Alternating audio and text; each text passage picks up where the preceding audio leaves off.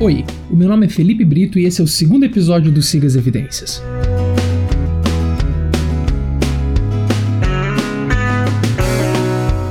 Para você que acabou de chegar, o Siga as Evidências já teve um episódio onde nós fazemos a pergunta: Deus não existe? E aí? Para acompanhar o que acontece no Siga as Evidências, nós temos uma página no Facebook, temos a nossa conta no SoundCloud e nós também temos o podcast que você pode procurar no iTunes ou no seu player de podcast no Android. É só você procurar por Siga as Evidências em qualquer um desses lugares, assinar e toda segunda-feira de manhã você vai ter um podcast novo no seu celular.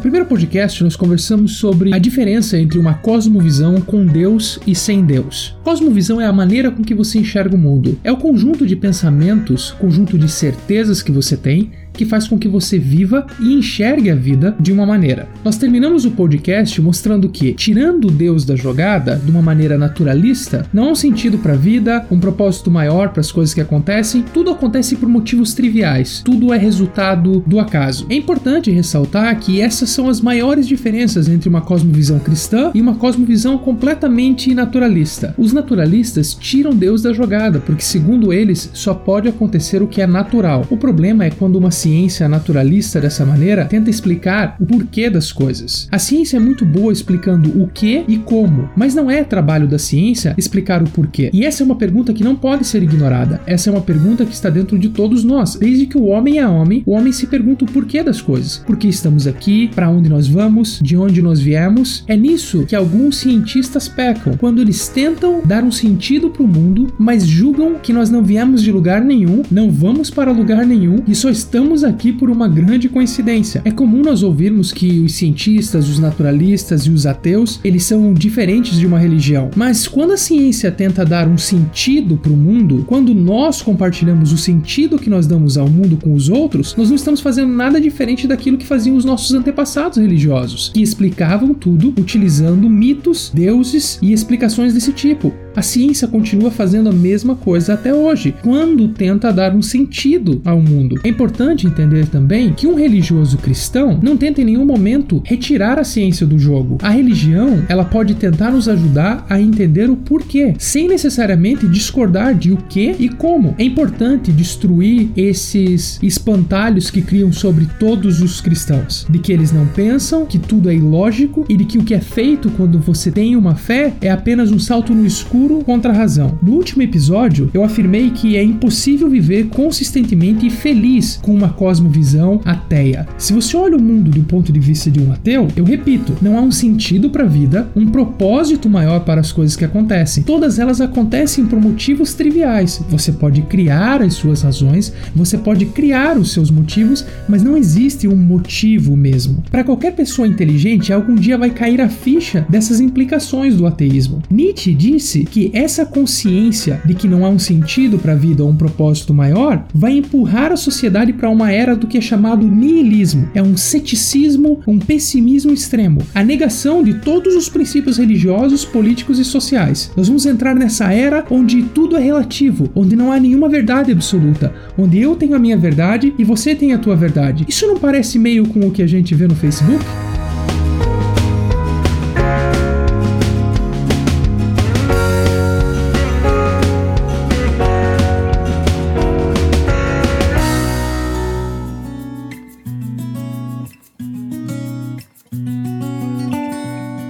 O filósofo Francis Schaeffer cria um exemplo onde ele explica uma casa como se fosse um sobrado, dois andares. Em cima você tem significado, valor e propósito, itens que só podem ser adquiridos com a existência de um Deus, um Deus que nos criou para algo, um Deus que fez o homem com algum valor, um Deus que deu um significado para a vida. O primeiro andar é um andar sem Deus, onde não há imortalidade e onde tudo é absurdo. O homem moderno vive no primeiro andar, mas ele não consegue ficar lá consistentemente infeliz. Então o homem moderno tenta dar saltos para o segundo andar, tentando afirmar um sentido, um valor ou um propósito para a vida. Mas o homem moderno ele não tem o direito de fazer isso. Ele não tem o direito de subir no segundo andar e afirmar um propósito para a vida ou valor quando ele afirma que todos nós somos apenas seres biológicos sem propósito nenhum, que nós somos iguais a um mosquito. Nós vamos analisar cada um desses pontos: significado, valor e propósito. Eu peço que você venha comigo pensando, analise tudo que eu vou colocar, olhe os fatos, olhe as evidências, raciocine junto comigo e entenda por que eu falo que essa cosmovisão é um dilema para qualquer ateu.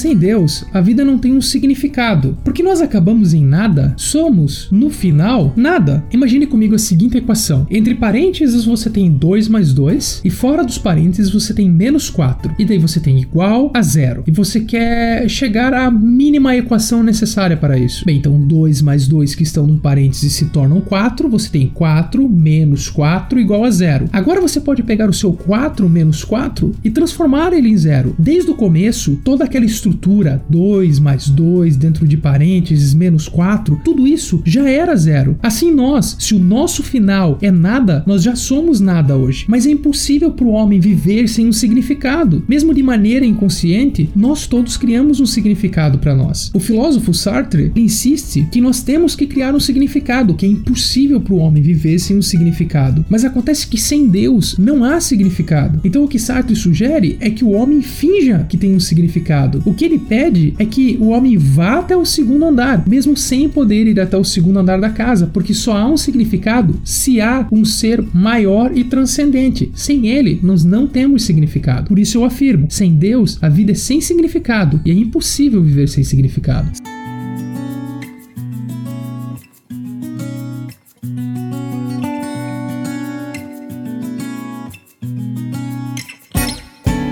Sem Deus, o homem não tem valor. Esse é um dos pontos mais complexos de uma cosmovisão ateia. Dostoiévski fala que sem a imortalidade tudo é permitido, porque se você não tem que prestar contas pelo que você faz, então você pode fazer tudo. Sem Deus, não existe uma definição objetiva do que é certo ou é errado. Quem define o que é objetivamente certo? É importante prestar atenção à diferença entre subjetivo e objetivo. Subjetivo é uma opinião própria do sujeito. Objetivo é uma opinião imutável independente do sujeito. Quando eu digo para você que sorvete de morango é mais gostoso que sorvete de chocolate, você pode discordar de mim, porque é a minha opinião subjetiva. Agora, quando eu afirmo para você que a composição da água é H2O, isso não é subjetivo, isso é objetivo. Então, diferente do que muita gente fala por aí de que tudo é subjetivo, de que tudo é relativo, de que não existem verdades absolutas, o norte continua sendo o norte, independente do que você ache. Agora, a razão e a moral, o que é certo e é errado, se nós não temos um criador, se nós não temos alguém para criar essa lei, então essa lei não existe. Não existe certo ou errado. Segundo o filósofo Sartre, valores morais são o resultado de preferências pessoais e da evolução. Isso é, você começa a definir a sua moral a partir das suas experiências e você passa isso para o seu filho e passa para frente e assim a moral foi criada. Agora, se a moral é totalmente relativa, quem define o que é certo ou é errado? Veja, se torna impossível dizer que algo que alguém está fazendo é certo ou errado. Qual a diferença entre entre Hitler e a Madre Teresa. Ambos tinham preferências pessoais e eram o resultado da onde nasceram. Você não pode acusar que algo que Hitler fez foi errado, porque ele é só o resultado do ambiente onde ele cresceu. Sem Deus, o mundo é como um campo de concentração da Segunda Guerra, onde nada é certo, nada é errado. Você pode fazer o que você quiser. Nietzsche afirmou isso, Sartre afirmou isso, Russell afirmou isso. Eles afirmaram que o homem tem que criar para si mesmo os valores, que eles devem confiar na Constituição, ou confiar na sociedade, ou confiar nas próprias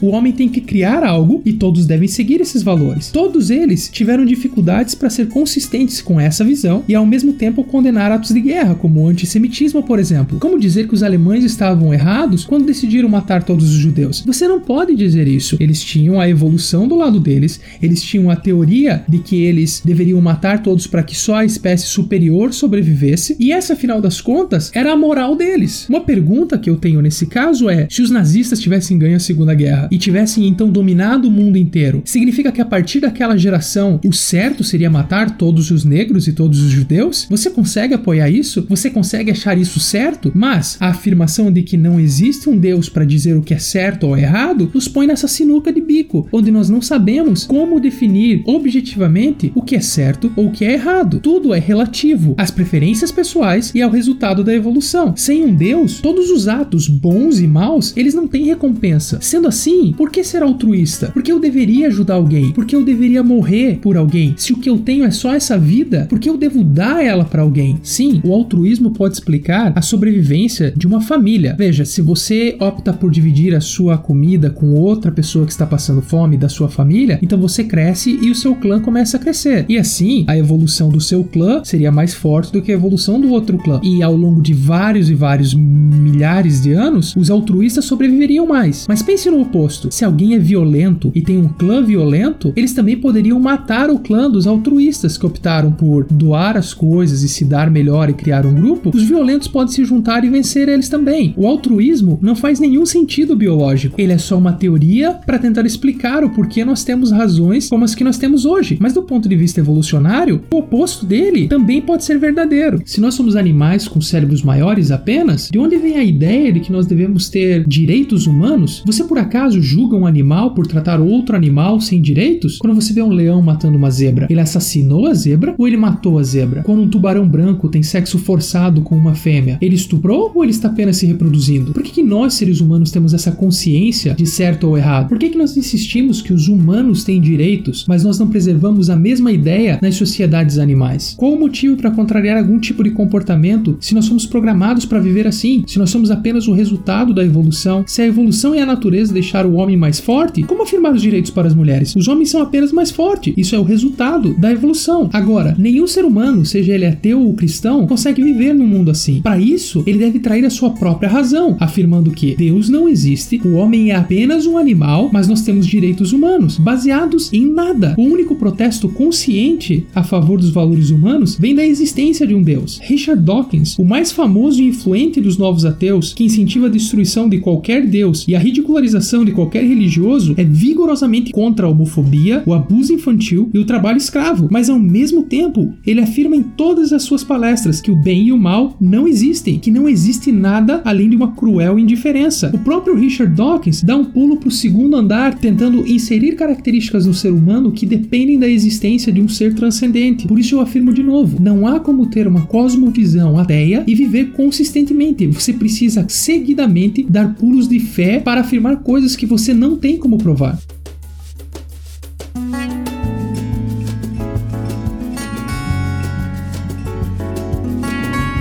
Já falamos que a vida não tem um significado, que ela também não tem valor, e o último ponto é que a vida não tem um propósito final. Se a morte nos espera de braços abertos, sinalizando o final da nossa existência, qual o objetivo da vida? É tudo por nada? Não há uma razão para vivermos? E o universo? É tudo completamente sem nenhum objetivo? Se tudo vai realmente acabar escuro e frio, então a resposta é sim, é totalmente sem razão. Não há um objetivo final ou um propósito para o universo. Da mesma maneira, a raça humana não tem nenhuma esperança, nenhum propósito. Se não há um Deus, então então é assim que tudo termina. Gostemos disso ou não, essa é a realidade de um universo sem um Deus. Não há esperança, não há um propósito. E o que é verdade para o universo é verdade para o ser humano. Eu vou repetir: se um Deus não existe, então a existência tanto do homem quanto do universo é completamente sem um propósito. Uma vez que tudo chega ao fim com a morte e que tudo veio a existir sem propósito, apenas como resultado cego da coincidência, você pode afirmar comigo que a vida é completamente sem razão. Ela é absurda, ela é sem propósito.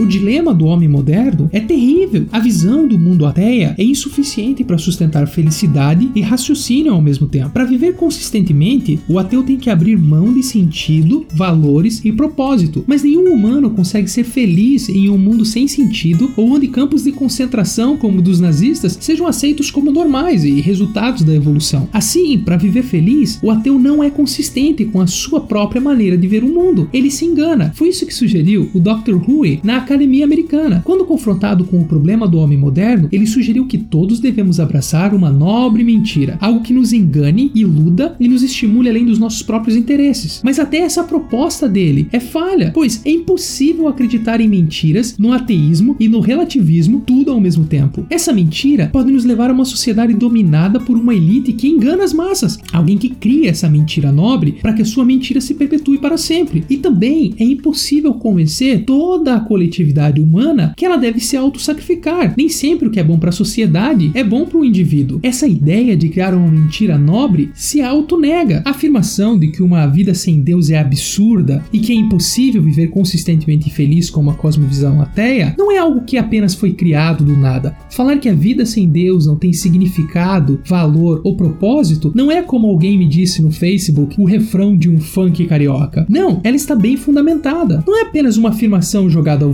mas uma verdade embasada em argumentos filosóficos estudados, verificados e provado ao longo de dezenas de séculos. Ser ateu e viver de acordo com essa cosmovisão ateia é um grande dilema. É muito difícil. Eu espero que isso tenha ficado bem claro porque sempre que nós compramos uma cosmovisão, nós compramos o pacote completo. Esses dois primeiros episódios tiveram como objetivo mostrar o preço pago em um mundo sem Deus. Se nós escolhemos matar Deus, o que nos sobra é esse mundo. No primeiro episódio, nós mostramos que matar Deus, tirar Deus da jogada, tem um preço a ser pago. Você também perde o significado, você perde o valor e você perde o propósito. Um ser humano não tem mais nenhum significado. Ele não é diferente de nenhum animal e ele não está aqui por motivo nenhum. Nesse segundo episódio, nós focamos em mostrar as consequências para a sociedade dessa escolha. Em momento algum, nós invalidamos a possibilidade do ateísmo ser verdade. Ele pode ser verdade e você pode escolher esse ponto de vista, mas veja todo o preço que ele traz junto, todas as consequências que ele traz junto, não só para você como indivíduo, mas para toda a sociedade.